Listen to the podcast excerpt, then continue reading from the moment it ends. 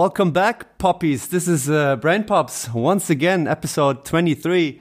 And uh, yeah, I'm also part of it. My name is Dominic Theodoro. I'm looking forward to this show, but you know, I of course have to introduce my my well, my best friend, the guy who always makes the, the women nervous, but only through his voice. Here's Leonard Stechmann. Leonard, good good to be back, Leonard, right? In English this time.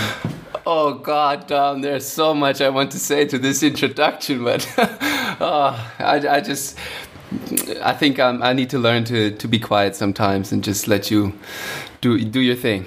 But uh, yeah, I'm very happy to be to be back on the show. Also, this was highly improvised. I didn't uh, think about this.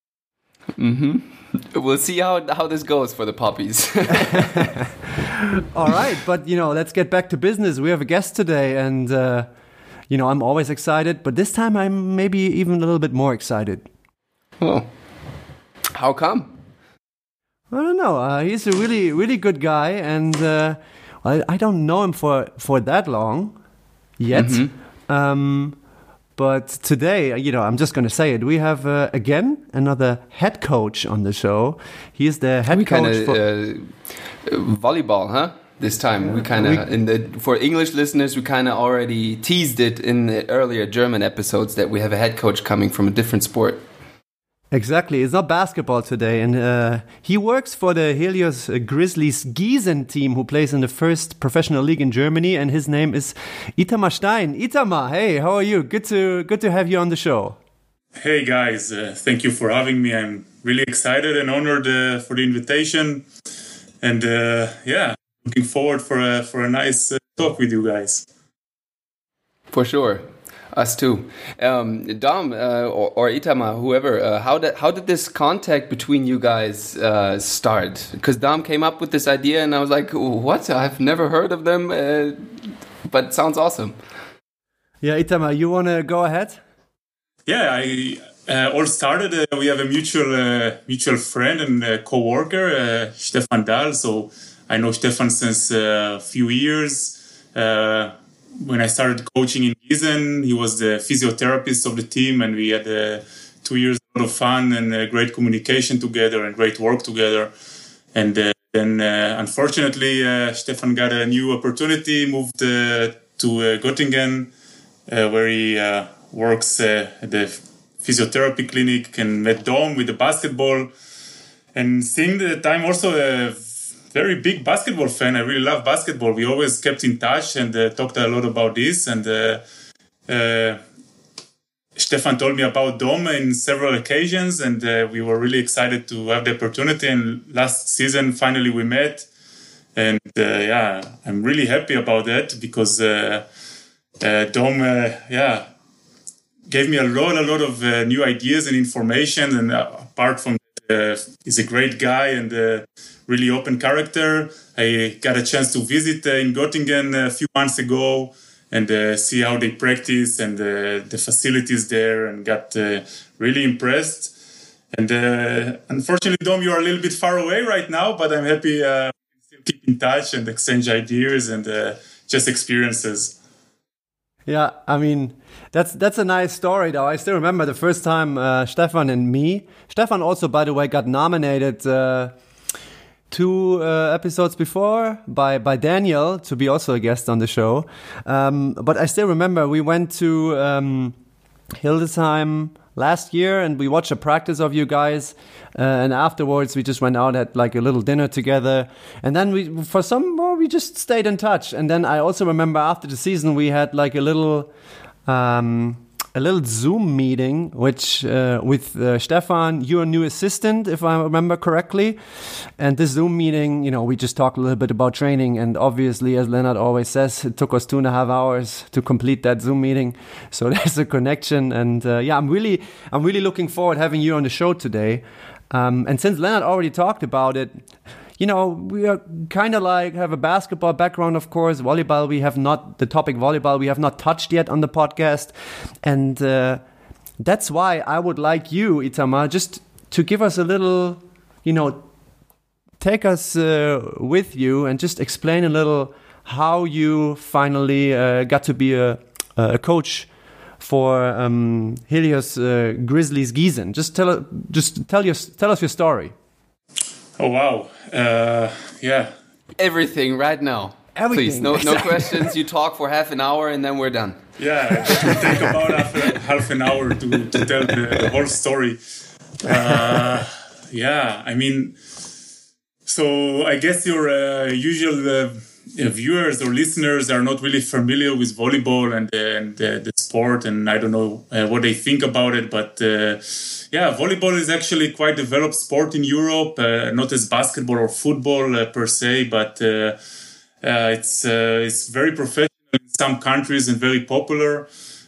always a lot of time in in small cities and towns so I'm coming also from a very small place uh, in Israel. I'm born and raised in Israel and uh, came from a small place. It's called a kibbutz, you know, so a uh, very small community where everybody loves volleyball. So uh, my father was born in Poland, uh, where volleyball is huge. And since I was small, he always said, okay, you play volleyball, you know, we are here and you have to play volleyball. So yeah, I wanted to play basketball.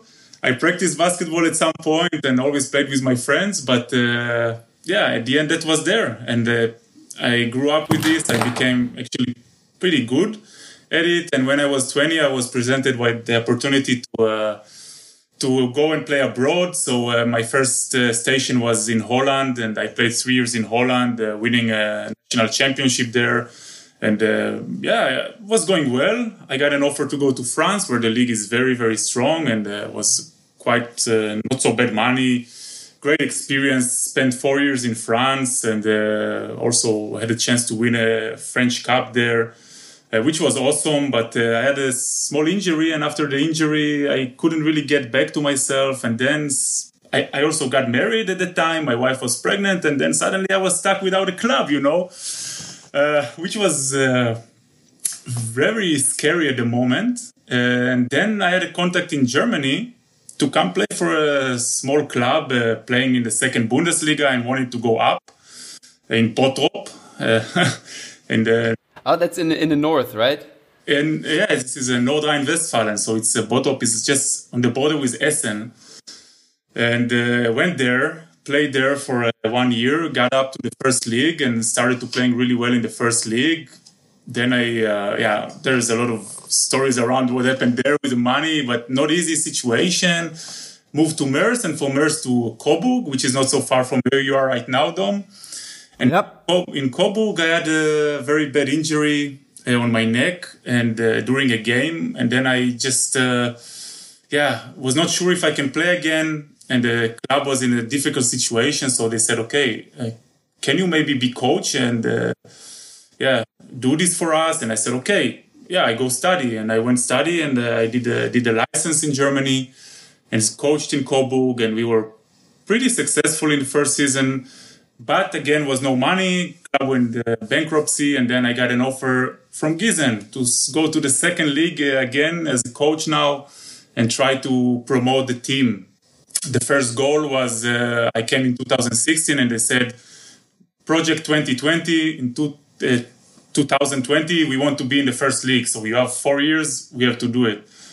Said okay let's go. Uh, first year second place. Second year was a bit tough but we finished uh, also the third place which is eventually possible to promote from. And the club suddenly decided no we do it now. So uh, after two years 2018 we premiered in the first bundesliga. And uh, yeah, two uh, tough, really tough and demanding years in the first league with a club uh, with a small budget, but a great passion for the sport and the amazing developments. what we did here, and now we are coming up to our third season in the league. And I don't know if it was the short or long version, but uh, that's kind of how I ended up in uh, in Gießen or in, in Hildesheim, where we play Sounds sounds uh, like a lot of um, question or questions already popped in my mind. So I think the the length was uh, perfect. Shoot. I, I just don't know where to start. Lena, do you ever you know where to start, or you want me to start? Uh, well, the first easier question was that came to my mind: What leagues are good in Europe in, in volleyball? Where you said that France was a pretty good league with good money, and uh, where does Germany maybe rank? Yeah, that's a great question. Um, in volleyball, the top leagues uh, are actually Russia, where there is uh, almost unlimited amount of money.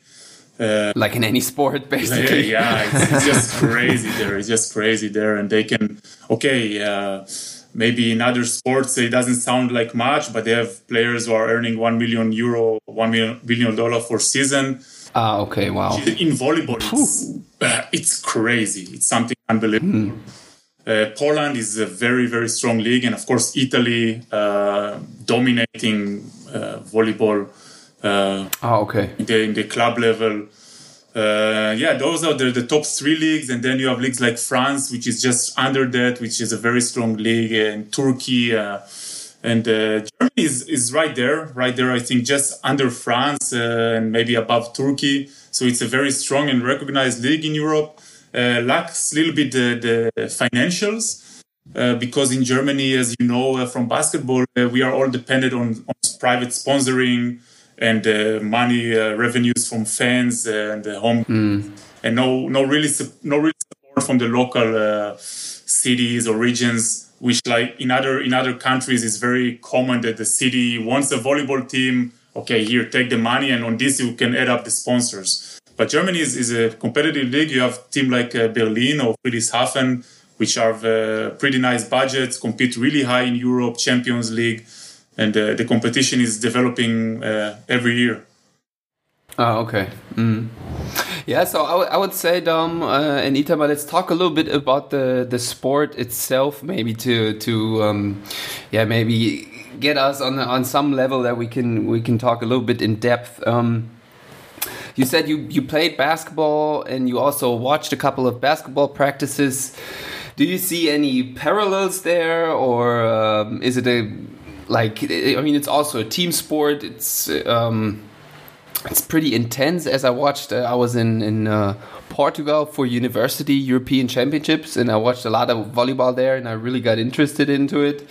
And uh, what I felt was also a really big team vibe, a lot of hand checking, clapping, and uh, a lot of voices, a lot of talking. So I was like, okay, maybe there are a couple of parallels, or yeah, maybe yeah, some basics about it, maybe. Yeah, I think there are a lot of parallels uh, when you talk about team sports in general. Mm. Uh, teamwork is uh, one thing that uh, you, you cannot be successful on your own. And uh, in basketball, uh, it's very obvious how every movement of the ball and of player is uh, affecting the the, res- the, end result. So there is a, the big synchronization has to be always be there for the successful team. Uh, at least you, you, can really recognize it. And when you look to European basketball, it's even more obvious how a mm. team is uh, is uh, dependent on each other, and it's uh, not a, not an isolated game like sometime in the NBA. You know, you can just isolate one guy.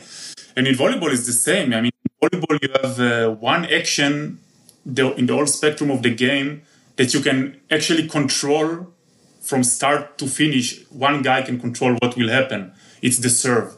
So only by serving, you have the ball in your hands. You can toss it however you want, or you can, and you can swing and uh, hit it uh, the way you want. So you have the you're the only one who has control. Since this uh, situation you have no control of what will happen when the, before the ball comes to you. You always have to react, and the players around you have to have to react what happens before and after you touch the ball. So it's uh, it's technically very very difficult sport, which you always need uh, need the help of, uh, of each other on the court. You have one touch of the ball, and with this one touch, you have to affect the really the, the result. So uh, one good touch in the in the reception or in the passing the ball can affect the whole rally, the whole end result of the of the score. And uh, you, you, cannot touch the ball twice. You cannot dribble twice. You cannot uh, pick and roll. You know, you touch the ball once, and then the other guy has to make a perfect contact. Uh, it depends on the on the speed of the attacker coming next to him. Yeah, a lot of ins and outs. I mean, uh, it's it's a very complicated technical sport and uh, also uh, also tactical sport, but I think also very beautiful to watch so we, we miss, I think, the, the main difference with basketball. You don't have the physical contact, which make, makes mm-hmm. it a little mm-hmm. bit less, uh, let's say, manly sport in some way. So you don't have really violence or really like hard contact between players. But I think the aggressiveness is uh, shown in other ways. Yeah, especially when you uh, smash the ball, you Yeah. know, and then they start blocking. That was very impressive to me and kind of reminded me of basketball.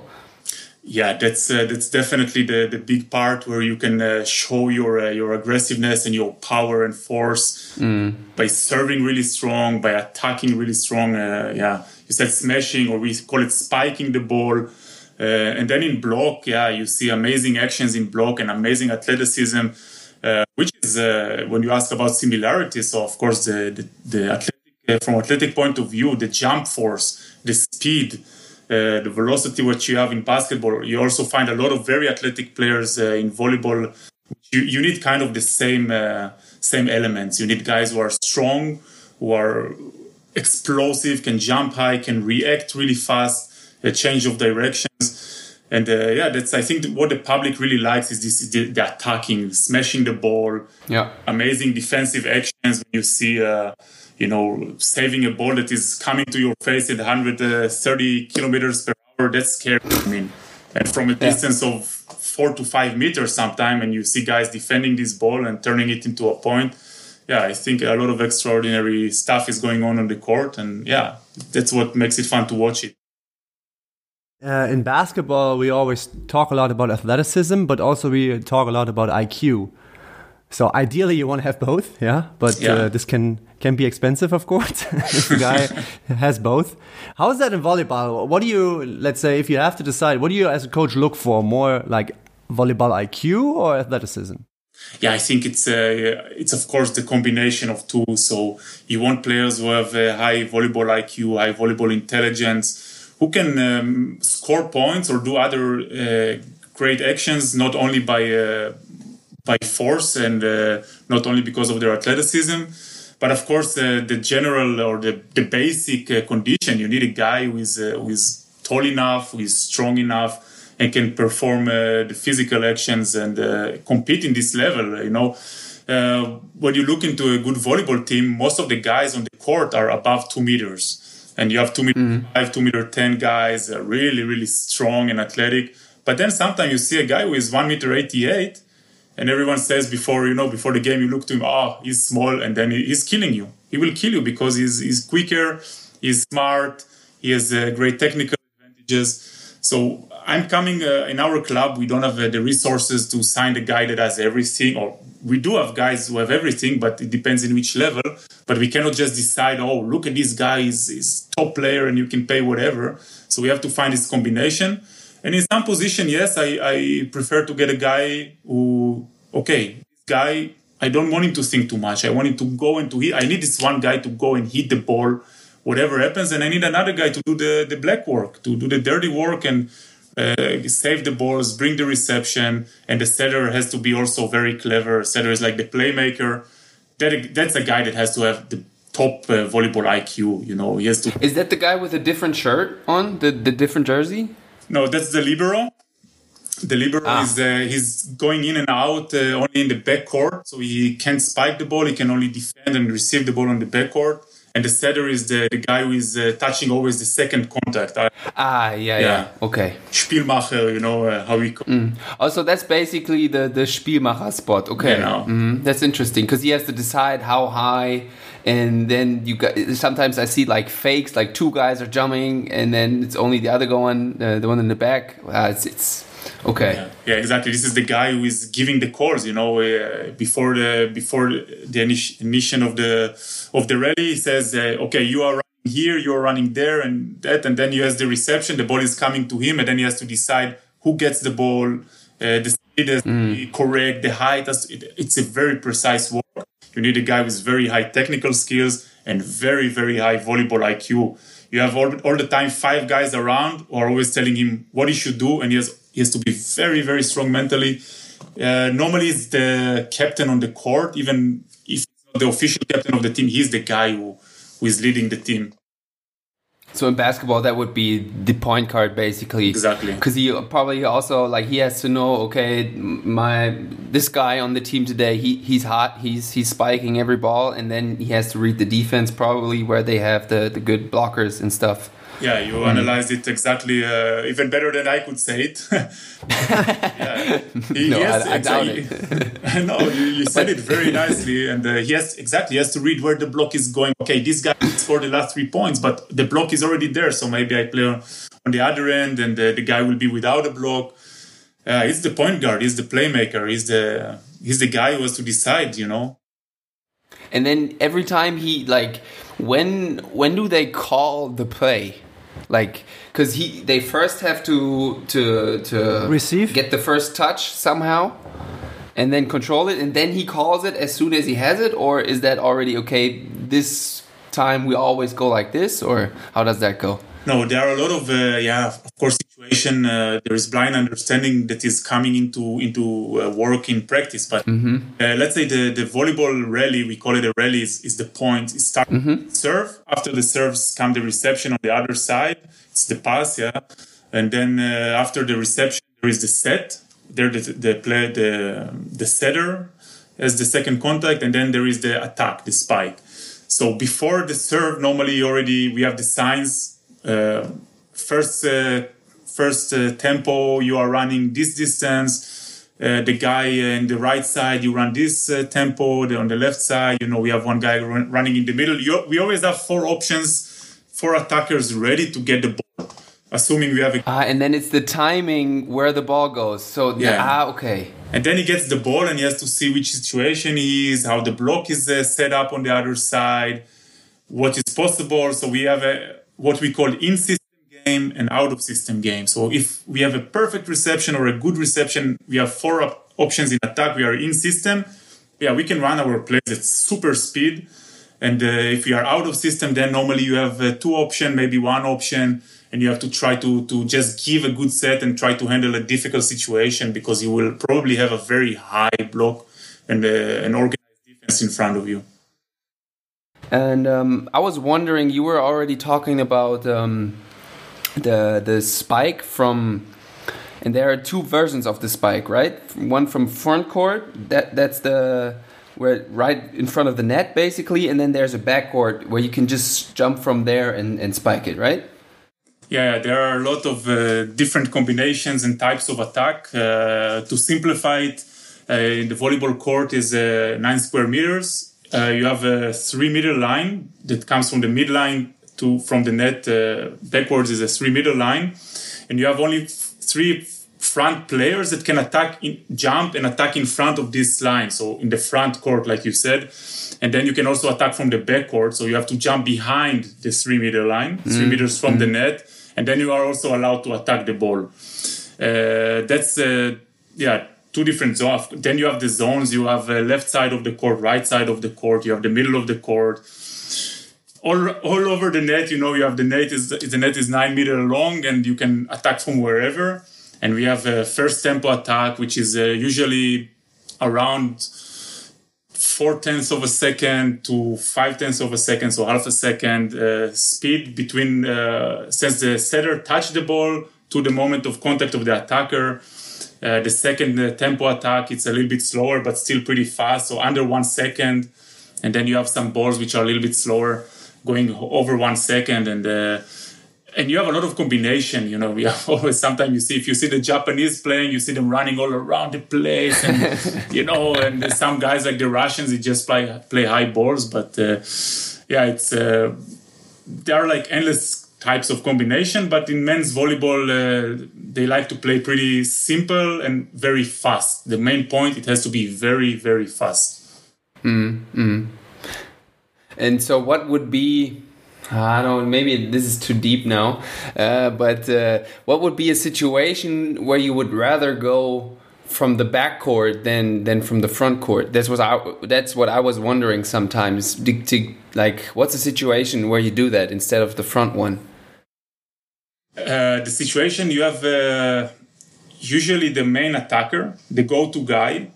Uh, it's called the opposite uh, attacker and he's uh, he's a guy that his only job in the game, or not the only, but his main main job is to spike the ball and make as many points as possible in attack. He's not receiving, he's not setting, he's only for spiking. So uh, he's also when he's in the backcourt, he's always usable for attacking the ball. Uh, so that's when we, we use a lot of time the back row attack, the second line attack with him, but also the receivers, the guys who has to receive the ball. Uh, they are also attacking from the backcourt uh, sometime, and that's usually when you're in system and playing a very very fast okay. course. Mm-hmm. Yeah, interesting. Th- those were some questions I was wondering while while watching. It was already two years ago, but uh, yeah. I mean, Leonard, yeah, if, so, yeah. if you if you're okay with it, I would try to bring the conversation a little bit to the coaching side of the business. Is that fine? Yes, for sure. I was just wondering uh, what what that um, what the comment made to you when he said that there's no contact in volleyball because that's something you cannot control coaching your players in basketball. Yeah, that's true. I cannot control that because there's a lot of contact in basketball, of course. But I'm so sure there's also there's also contact in volleyball. You know, if two guys jump up for a block, then you know there could also be the occasion that you know one guy lands on the other guy's foot, and you know so that's also hmm. yeah, that's the Speaking, that's the most common injury. Yeah. Yeah, oh, really? I was about to oh, say, okay. speak, speak, speaking about injuries, what are common injuries in, in volleyball? I think shoulder shoulder related issues, Absolutely. knee pain. I would suggest without coming out of volleyball, and ankle sprains ankle sprains and uh, back problems. So we have a lot of, mm-hmm. a lot of back problems because of the rotation of the of the hips and the movements uh, that you do when you spike the ball, and also you have to be very low. And of course, the landing, the impact of the landing is causing spinal problems. But the main, the main uh, and most common injury is a, is a sprained ankle. That happens uh, often when we land two blockers. They jump next to each other a little bit uh, shift or in the air and then landing on one foot and the player jumps over the net and yeah that's that's a very common injury the knee injuries are sometimes pretty bad like in basketball the same mm. and the shoulder mm. just you know just from hitting and swinging so many times yeah. yeah and also from operating overhead a lot of times huh when you smash yeah or when you yeah when you surf yeah. for example yeah, this, or spike down the, spike. The, the spike yeah so sorry. exactly. Yeah. yeah. yeah, I'm also I'm just a volleyball dummy too, but you know, Leonard is maybe yeah. a little smarter in that regard. You know, when you well, when you practice like a full volleyball practice, uh, some guys they record uh, over 100 or 120 jumps, which are almost full power. Some of them are full power jumps with swinging the ball. So you are like actually swinging full power with the shoulder for 120, 130 times in, in inside one and a half hour. Uh, when you do it on a daily basis, uh, yeah, I mean that's uh, that takes its toes. Uh, it, mm, takes a toll. I mean that's basically like a basketball player trying to to dunk 120 times in one game or one practice. Yeah, that's uh, that's a lot, a lot of jump, a lot of impact. So of course we try to reduce it, we try to control it, and don't do it like fools uh, every day the same. But at the end, you need to practice this action if you want to go to to master it. And uh, the combination, like we spoke about the setter and the attacker, this combination, this connection, uh, it's endless hours of work until it gets really, uh, really fixed and really perfect. So mm. yeah, without mm. practice, it doesn't go. All right, inter- interesting. Um, yeah, Leonard, I'll try to bring it to the coaching side. Oh, I mean, you mean performance coaching side or general no, coaching, or what do you all, mean? A little coaching, so a little bit more uh, you area of uh, specialty. Okay, yeah, you know? go, go ahead. I'm I'm excited. So, um, Itamar, in your introduction, you actually um, mentioned that you were also, yeah, I think we can say like that, a really, uh, really uh, successful uh, professional player as well before you started your coaching career. Um, and I think we had that question before, but I really always think it's interesting. How do you think, and how far does your career as a pro player uh, helps you today? Helps you today daily in uh, in your coaching job? Is there? I'm. I think it's. It, it definitely makes sometimes a lot of things easier, but maybe sometimes it uh, also makes things difficult. What is your Absolutely. take on that?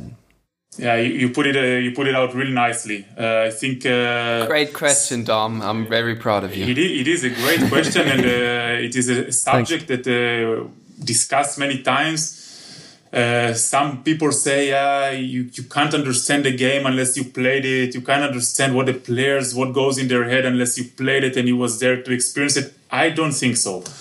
Uh, from my point of view, for me personally, it helps me a lot because uh, maybe it, it's there are some shortcuts because you really can uh, understand and feel and you know the ins and outs of the game from being there. But I think there are also disadvantages, and there is, yeah, one volleyball. a book uh, from coaches actually a lot of coaches uh, famous coaches doing interviews and one of the of the subjects there or one of the big points uh, was one coach say you have to kill the player inside you if you want to be a successful coach oh, because wow. as long as long as you are continuing to think as a player and a lot of young coaches uh, including myself do that especially at the start you will never come above this uh, yeah you will always have a barrier of thinking. Then you have, and you have to you have to get rid of this. You have to get rid of the player. You are not a player anymore. So at, at this point it actually limits you uh, at, uh, at, really advancing and uh, developing your your coaching uh, qualities. And uh, yeah so it has pluses it has minuses. I think i learned to manage it but i think i'm still learning learning every day. It's uh, it's. I mean, sometimes I think, okay, I know now. I know how to handle this situation. I shouldn't do that anymore. But you know, then comes another situation which is similar, and again you fall into the same trap. So it's. I, I mean, it's also repetition for a coach. You need to always uh, criticize yourself and give yourself feedback how you handle a certain situation and. Uh, how are you going to build up uh, the next time? And I think uh, at that point, I'm trying to a little bit get rid of this feeling. I'm not, a, you know, you have to forget about your playing days. That's over. Mm. And that, that's uh, something. Um, oh, I'm sorry, Dom. Go ahead. I was just a quick question regarding your your, your statement. Uh, are you still trying to kill the player inside you, or is it still alive? Ah, uh, yeah. Sometimes it wakes up from. you know, as a player, I was very emotional, and I always wanted to win. Uh, and when I was losing, you know the, the, the night after the game and the oh I, I couldn't handle it. And now as a coach you know maybe it's even worse. So i'm trying to really uh, learn how to handle uh, handle losing. Uh, but um, i'm doing a i think a good a good job at it and the process of really uh, not letting your emotion reflect on the team and on your decision that's that's a big part of it. So uh, trying to uh, to handle it and get the process done while you're at home in between game and practice and coming to the practice really ready. Uh, this is a mental readiness which is uh, something that was was tough for me because as a player you can come at next practice and just be pissed off. What did you do? And what this guy did? And the referee sucks you know? And you can you know, as a coach, you cannot do that. You have to be really down to the point. You have to analyze the game, and you have to come with a game plan for the next practice. And what, how are we going to work the next week? Not letting this happen again. Mm. But but there again, in that point, maybe there your your playing days help you, since you said also in your um, introduction that you already had a like for example when players are down you know how they feel you, maybe you know what they or you hope to know what they like to hear to get back up on their feet. And you said in your introduction that you also had uh, one injury that before the one that ended your career and where you came back up and were started being successful again. Um, does that help you sometimes? Your your bad and positive uh, experience from playing days. Definitely, absolutely. Like I said, there are some uh, yeah advantages and disadvantages to it. Mm -hmm. I think in my case, the advantages are bigger because mm-hmm. I can mm-hmm. also uh, look from the side sometimes. It, it gives me a tremendous amount of experience. Uh, my my uh, playing time, even as a player, I was kind of uh, a lot of time the coach on the court. I like to help other guys. I like to give feedbacks. I was not a guy that was getting angry. Uh, uh, because of mistakes, you know, because of lack of effort, I would get angry, but not never because of mistakes of other guys. Uh, so that helped me a lot. Understanding this feeling, I have players that are getting injured and coming from injury. I have one guy now coming in the team after he had a hip surgery just four months ago. And, uh, you know, I know this feeling, uh, this frustration that you want to do something, but the body just doesn't react to it. Mm. Uh, from that point of view, it helped me a lot. Uh, and the mental part of the game, yeah, it's it's a huge help to understand what is going on in the head of the player and different types of player because every player analyzes and acts in different ways. And I know I played with so many guys, and I, yeah, that's that's definitely a big help for me. And how much do you think, um, uh, or how much do you let your your players influence your style of coaching? Like, you probably have figured out one style of coaching, basically, like your your base, but then you have a different team every year, I'm suppose, or at least a little bit different, different couple of different guys. How much do you take that in place, and how much do you just, you know, this is how I want to play, and this is how it's going to go? Yeah you always have uh, have guidelines when it comes uh, to discipline and when it's come to the way you coach or you, the way you practice, the way you are performing in your gym, and the way you want to play. So there are guidelines to that we we uh, presented to the teams, but they are also very open. So uh, if it's coming to coaching and discipline, some teams, uh, some groups of players, they need really to be strict. You have to be very disciplined and strict with them. Otherwise, if they don't have the rules, they they will not act. It was mm-hmm. it will be uh, always. But some some teams that I had, you shouldn't say so much. You you said something once, they would always do it, and uh, they would know how to behave and take responsibility. You know, so you always have to a little bit adjust yourself. It, there is no point coming with uh, thousands of rules. Yeah, I prefer that the guys they would take responsibility for their action and create a positive environment. That's something I really I really like to see. Mm. and coming coming to the to the game, that's also something like we had a tactical talk just a few days ago, and I said, guys, we know where we start. I know how I want it to look, but I have no idea how it will look like. That's on okay. you to do. Mm. That, that's mm. on us, not on you, but that, that's on us to, to create. And uh, we want our offense to run like this, but I don't know if we are capable of it, or maybe we can do different things, and we have to bring our individual abilities, individual experiences into play, into the team, and into the team flow. And that's that's my uh, that's what I, what I aspire to do. You know, I saw an interview uh, with uh, with Steve Kerr, he did a workshop, and he, he said something the same. He said when he was first coaching, he came to Golden State, and first day of coaching, and he had thousands of ideas and notes, and I want this to be like that, and I will tell this guy he has to stand here, and this guy will stand there, and it will. And he said I was just overwhelmed because no, you cannot do that. You you you you need to let the guys find you need to uh, find the way to show them they have to be there but you cannot tell them you have to stand there you have to make this move you have to sh- find a kind of a no kind of a tricky way but at the end they have to do what you want but not exactly you know so it always has uh, mm. the creativity is always there and you have to let it free yeah yeah interesting interesting stuff. yeah yeah for sure um, leonard you're I see you're nervous. I'll go ahead, okay. Uh, your nickname is Ita, right? Yeah, yeah. Ita, then I'll, I'll uh, stay with Ita now. Um, is there like any certain way uh, you prepare a team? You prepare your team for the next game. Is there anything you, as a coach, you like doing? Like maybe when it comes, well, maybe when it also comes to men mental things or tactical, uh, tactically anything you can can share? Yeah, absolutely. I think uh, one big point uh, is a routine. You have mm-hmm. to have a routine during a week. Uh, let's say we play once a week, so Saturdays. The routine is super important, especially for the players. Players are sometime, not sometime, almost all the time, they need to to do the same things. They're very superficial, or they, they know like, oh, I, I have to do that. Last week we won and we did that, so I like to keep a routine of a concept what we will do in practice, but of course changing exercises, changing the the uh, the focus of the practice uh, according to what we did last week and against who we are playing this week. So we have always the tactical meetings, which uh, can be on Tuesday or Wednesday.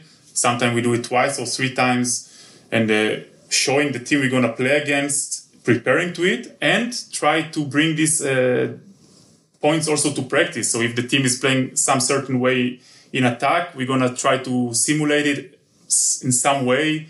Are we gonna work uh, in this uh, against this team in block? So I think it has something in the tactical side, but it has also a big uh, mental uh, influence because you cannot really imitate another team and their abilities, but you can give the guys a feeling that, oh, we know what they are doing. So we come to the game and we know what they are doing. And sometime I noticed that uh, we, we had a game plan. We won the game and the guys were like, yeah, this was great. We prepared to them. We knew them, what they are doing. And then I looked to the stats and I looked to the to how we played and I said, no, we, this was not our plan. We didn't play as our plan, but things worked out differently. But the guys, you know, they were really sure. So I think it's very important to be very accurate and to to know that the information you are giving is correct and also not to overload with information. Mm-hmm. And very important to give the guys the routine and the feeling that they are ready for the game. So this that's a that's a main big point for me. Do you uh, also have like before the game do you give the the team like certain game goals you know in basketball for example you can say oh we uh, we got to take care of the defensive board we got to get the defensive rebounds is there something similar to this in volleyball for example yeah we want to yeah exactly i think you at some you want to control some player or one player or you want to control one part of the of the net or one part of their game so we want to say in this situation uh, let's say player x he likes to spike so much down the line. He likes to hit straight. Mm-hmm. He cannot score on the line at this point. So mm-hmm. this has, if he wants to score, he has to go cross court. If he scores there, okay, we try to defend. We put two players there. We stand here and there. But that's a, if he scores there, we can accept it. But he cannot score in the line. He cannot score by tipping the ball, like by shooting the ball. So yeah, there are goals. You want, you know where you want to serve. So you say this is the guy you want to serve there. In another rotation, you want to serve between two players. So there are specific uh, specific goals in the game tactic, and uh, yeah, that's absolutely a big point. Yeah. So there, of course, there are also probably scouting reports, right, of oh, players. Big time. Yeah, yeah, I can imagine. It's yeah, just I never really thought. I never really thought about that, but now since you start talking about it, it makes so much more sense to me. It's uh, ridiculous yeah, the sc- scouting in volleyball is big point. It's coming to the smallest details, as, as mm-hmm. I imagine in basketball as well. Yeah, uh, yeah volleyball yeah. is a very volleyball is a very structured game. So, like we said, there is always the serve. The other team can touch the ball three times. Uh, normally, the rally is between six seconds, eight seconds. Point is done. Uh, so uh, I think you can really go to the details, not as in basketball. The, oh, it's so complicated basketball. Oh, you don't know how they're gonna play the offense yeah. You know, the point guard can go right, can go left. Maybe the small forward brings the ball up. Uh, they play this and this offense. Oh, you need to prepare. In volleyball, it's a little bit less options, but because you have less options, you can prepare uh, really to the smallest details. Mm, and then you got to f- keep that balance, like you said. What what kind of um, stats do you have in volleyball? Yeah, we, we keep stats of, of practically everything every every time a player touches the ball, it goes in the stats. Uh, if he's serving, you have uh, five or six qualities of serve of reception. So it's a, it's a perfect reception. Oh, it's just a good reception. It's a medium reception. That's a bad reception, and that's a very bad reception and that's an ace. so that's a, you know. But how do you me uh, measure that? The, yeah. A good or a bad reception? Yeah, there are zones uh, declared zones by the by the software called Data Volley, which we, we don't need to get into, and uh, they set the parameters. And if the ball is in this zone at that height, in this kind of uh, parabola, then it's perfect. If the parabola oh, is lower, okay. the, yeah, you know. So you keep stats of everything. They even keep stats if the guy received the ball on his right side or on his left side, or did he receive it overhead? So, oh, it's too and much. Inf-. Too much information. Oh, it's too mm. much. Yeah. yeah, I mean, you can also like analyze, like I said, if you analyze the, the attacker, because the block is a big part of the game. How the setter on the other side plays when the ball is in the middle or when the ball is front. Oh, yeah, I think for your maybe for your listeners is a bit too much technical mm, stuff. yeah, uh, yeah, I mean we already did some. yeah, but so, it's really interesting. Yeah. So one thing I was wondering, and we kind of already touched on it earlier, is um, of course uh, uh, volleyball is also a, a team sport.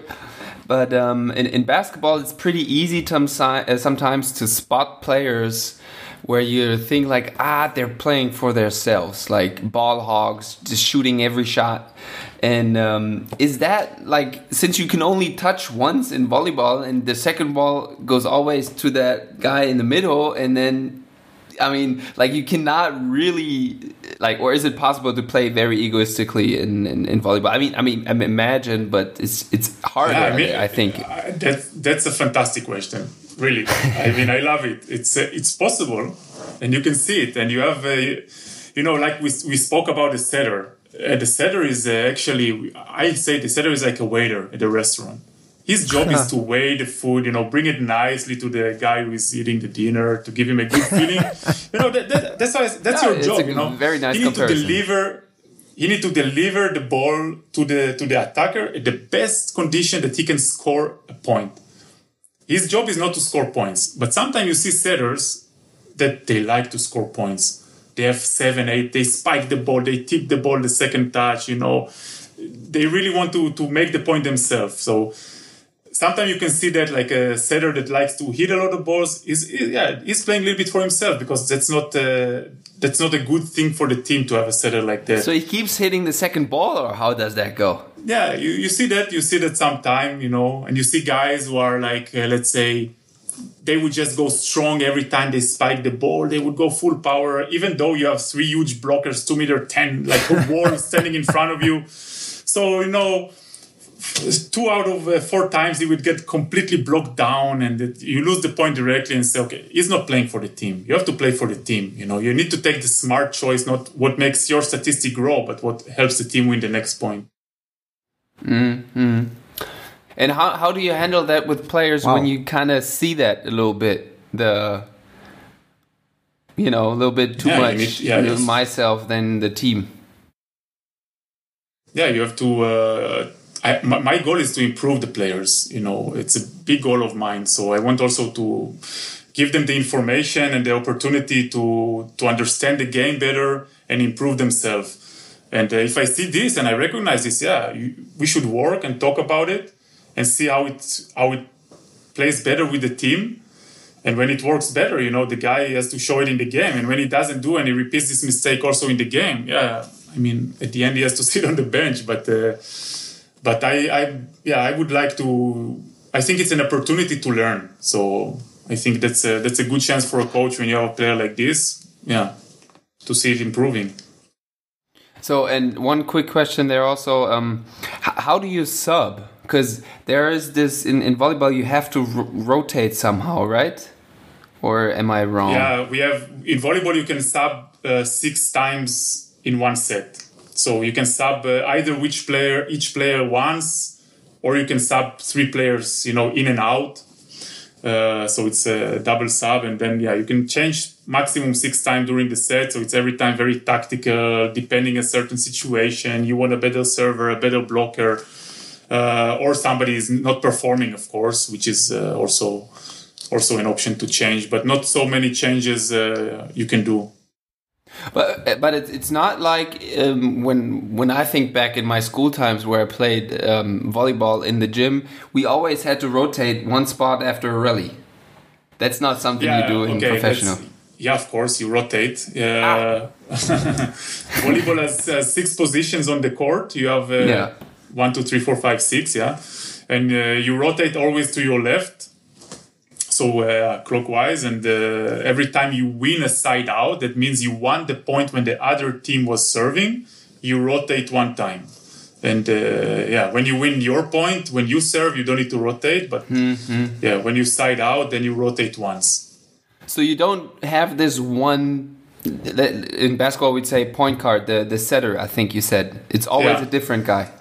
No no no uh, uh, yeah no. At high school level or at low level the guy in the middle sets, but in in high level volleyball, you have one setter, and doesn't matter in which position he is, we find a way that he is running to the net as fast as possible after the serve, and then setting the ball. You have to stand like this in the beginning, and then you can kind of switch it up, right? Yeah. Now I remember. Yes, yes, yes. Now yeah, I remember this. Yeah. Okay. yeah, you have certain players. Certain players you cannot. You have to stand in some way, you know, and mm, it's. Uh, mm, mm. Okay. Hey, uh, shoot one dog. Ita. Yeah, I have one here. Uh, I think we mentioned Stefan Dahl already. He's uh, your new uh, performance coach for the next season. yeah. I'm really happy for him. And uh, well, I can say you you picked the pony out of the herd because he uh, he's really good at what he's doing. Um, but what I wanted to ask you, like from a coaching perspective, how do you value the weight room, in especially in season? What is what is your take on the weight room? Yeah, I mean uh, that's why why it was so important me for me to bring a performance coach this year uh, at a high level. I'm also happy uh, Stefan is here. I, I, have a feeling that you have something to do with that. Uh, but uh, and I think uh, yeah, I think also for Stefan uh, that opportunity to work next to you in the last two years really paid off, and he's doing a great job till now.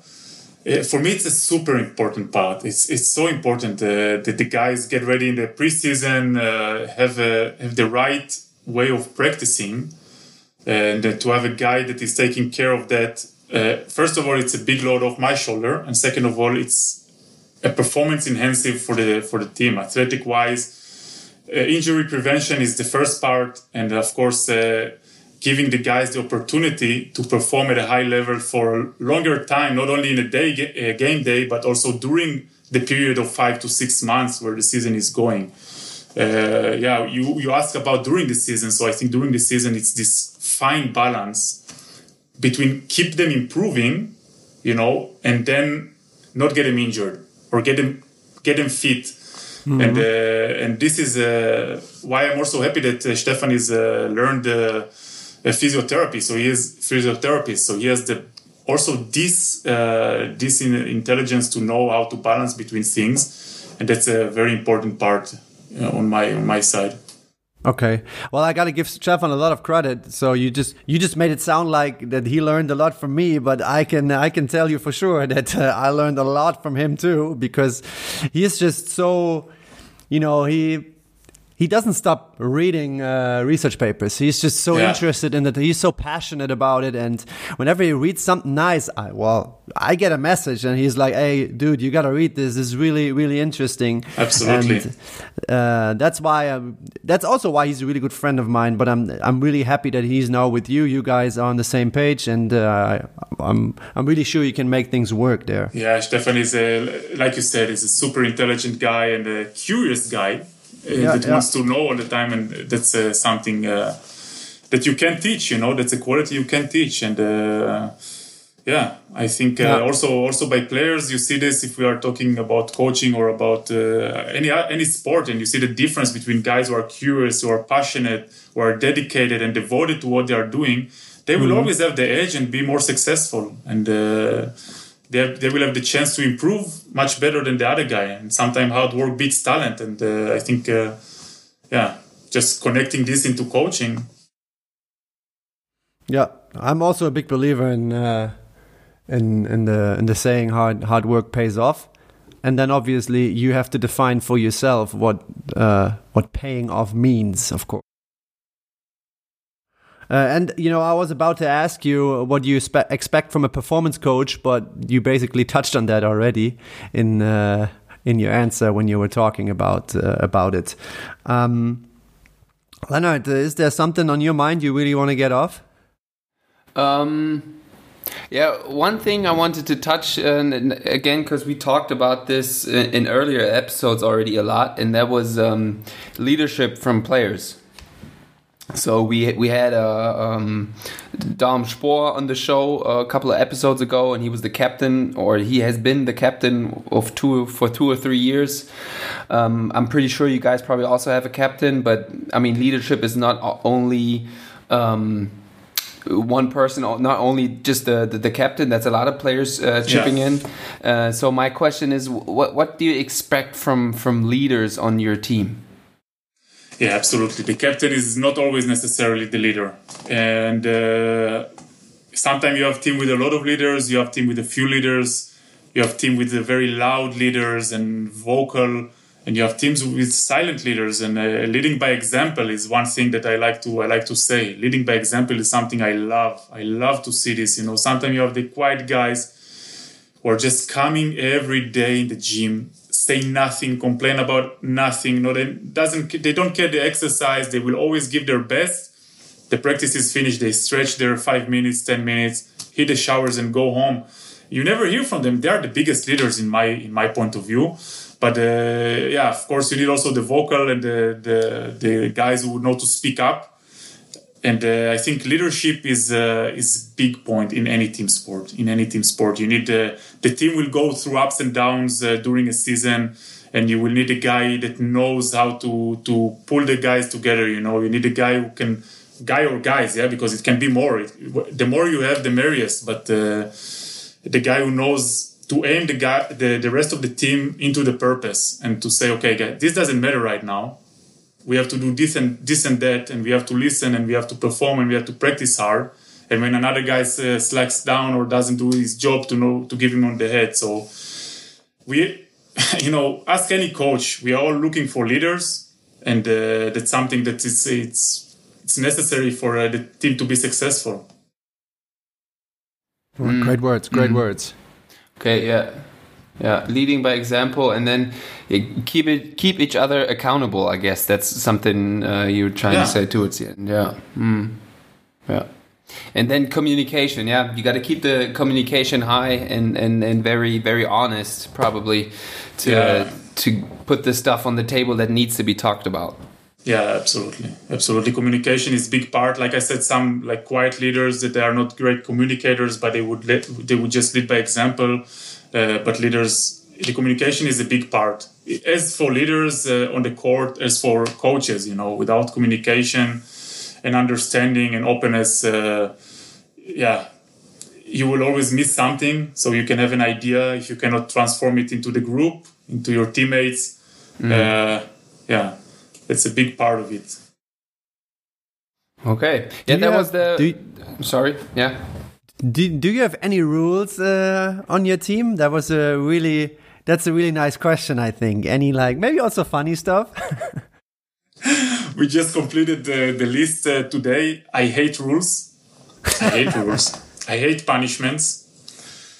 I noticed that it's necessary to do it, to have it. You know, uh, sometime in life. You know, uh, I have two kids and with kids also my wife is the boss you know and uh, she, she said you're you're too weak with the kids you know you're, i hate rules you know uh, but it's necessary to have them. And uh, what what i found really uh, interesting and actually also uh, yeah actually efficient i let the team set their own rules. I let the players you set the rules you know? Awesome. at the end i supervise it. Uh, i supervise the list you know? I, I approve or don't approve it. Normally I go with it, and sometimes I add a few things. I say, okay, no, this has to be, this has to be there.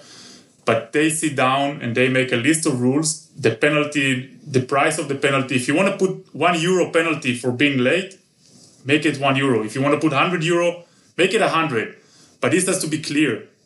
Mm. You cannot be late. You have to be at this time and they do a pretty good job at it. And uh, yesterday we had a discussion inside the team on something, and uh, it's it's one I think it's one way also as a team building we always look at team building let's go climb a mountain and stuff like that. But this small stuff that let the players work together are as big team building as any other thing. Yeah that that sounds very very um um uh, what's the word? I'm missing the word. Yeah Leonard sinnvoll there we, we're talking about promising. yeah there we're talking about autonomy again because this yeah yeah that's autonomy yeah, that's yeah. Uh, yeah. Nice word yeah, for it. Yeah. Yeah and you will follow those rules a lot easier if you set them up yourself and it's a lot easier for you to tell your players hey you guys you, you guys did this. You guys you, wrote this down. Yeah you wrote it down so come on you have to live by it.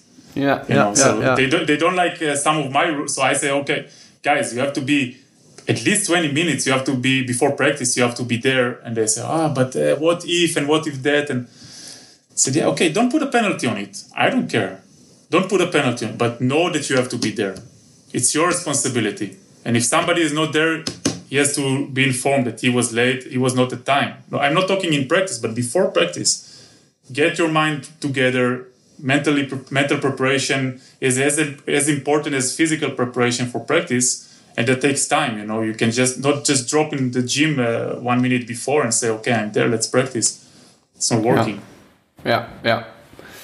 i agree Yeah, I, I, I asked all my questions, Dom. I wanted to ask. I thought it was very interesting, and I was a little bit uh, egoistic today because I, I was trying to bump up my tactical uh, knowledge of, of, volleyball today, and I hope the the poppies could also um, uh, get something out of it a little bit. Yeah, oh, I hope sure. Uh, they start to get interested in volleyball. Uh, maybe it was too much technical information there, but yeah. No, I'm I'm sure I'm sure they will. I, I really liked our conversation. I'm really looking forward to what you guys are doing.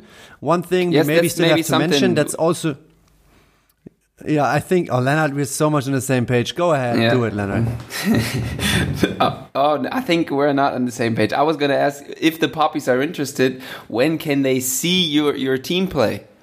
Ita. Yeah, Is it possible uh, already, like online, or do you have to wait until people can get in the gym? Uh, online for sure. Uh, now it's preparation time. The season starts October 17th, so uh, we have still a couple of months ahead of us. Uh, we do some uh, prep games, which we also try to to make it online available. It's called Sport Total TV. Mm-hmm. It's an application that you can have on your phone, and all the all the volleyball Bundesliga games are up there, and some of our preparation games are also up there. Uh, yeah, Helios Grizzlies, so it's easy to find. Uh, and uh, yeah, that's a portal where you can follow follow us play, and uh, hopefully, like hopefully also in basketball, the, it will be a open for the public uh, to see the games, but uh, thank God at least for the internet and uh, technology that if it will not be possible, people can can follow it from afar. Yeah, I will put the the link in the show notes for people who want to follow. Yeah, and one thing I also wanted to say, first of all, thank you for your time, uh, Ita. It was um, I really enjoyed it. Um, the other thing I have to give a shoot out here because I think your Instagram profile, the Helios uh, Grizzlies Giesen, uh, is I really like it. I really like following it. I think the the there's a great variation of content on there, and it always, if there are stories, I always want to check them out. I don't know why. It's uh, I just really yeah. like whoever is whoever is behind it. Big compliment. I really I really like it. And yeah, for the poppies, uh, check it out. Yep. Yeah, check it out. Instagram. Uh, yeah, I, I, also like it. They do a lot of fun stuff, uh, fun stories, yep. and present the guys in a fun way. And uh, also about yeah about everything what we do it's a big part of the game today, and uh, I think uh, that's uh, that's nice. I think if I if I'm allowed, just for a few yeah, go ahead. second go ahead. to you know I'm working in this club now, my fifth season here as a coach, and I've seen this club, this team developed. yeah, I mean it's it's amazing. It's amazing what dedication and passion can do, and they just from really small budget to growing and making such a big volleyball community uh, in Hildesheim and in the region. Uh, people follow us and come to the games. Last year we had the average of 1,800 uh, people in the home games. Some games over 2,000 people, which doesn't sound much maybe for basketball, but for volleyball, it's, it's really a lot uh, for a team that uh, three years ago played in front of 400 people in a small village in Giesen. So kudos to the to the management and to public relation guys and to our big chef uh, that is you know and sponsors of course yeah, it's fun fun to work here. Yeah, I'll follow it for sure this this season. Yeah, and I, and I follow you. I will follow you, Dom.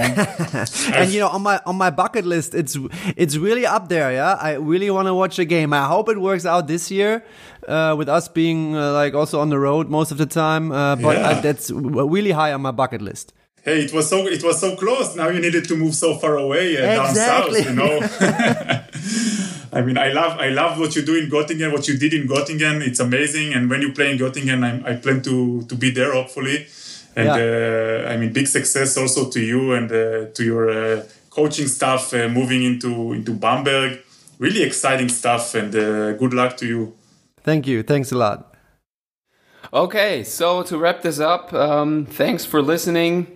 Um, for any new listeners, maybe that came uh, across Brain Pops, uh, check out our older episodes. We have a lot of interesting guests there. Uh, also, a lot of English episodes. Um, you can read that usually through the title. And um, yes, Ita, thank you for being here. Um, you guys can wrap it up. I'm out. See you guys soon. Yeah, thank you. I'm, I'm going to give you the last word, Leonard. You know, Ah, there's a yeah. thing he always forgets. That's why I, I will tell you now. Just, uh, Itamar, thanks for having you uh, again. Uh, I really, really enjoyed it. Uh, one thing we always do, I, I didn't tell you up front, so you have to do it on short notice probably. Just uh, maybe you know a person, like a, a nominee, like a person you also want to hear on that, uh, listen to on this podcast. Oh wow. Uh, yeah, I mean that's you, you should have prepared me uh, be- before that. So I think it. Uh, I don't know if you already did your uh, your coach, uh, Johan? uh, Johan. Yeah. Yeah. ah, we, we're, st- we're still trying. We're, we're working on it. we're working on it. I, I, I tell you something. I love to hear other coaches talk. I love to read what other coaches write, and it doesn't matter from which sport. Uh, from basketball, for example, Phil Jackson. I mean, reading these books and, and listening uh, to other coaches talk about coaching doesn't matter which sport. So I would I would love if it would be another coach. Doesn't matter from which sport. Yeah, Uh, yeah. So perfect. Thanks, Ita. thank you guys. Thank you very much. Have fun. Okay, bye bye. bye bye.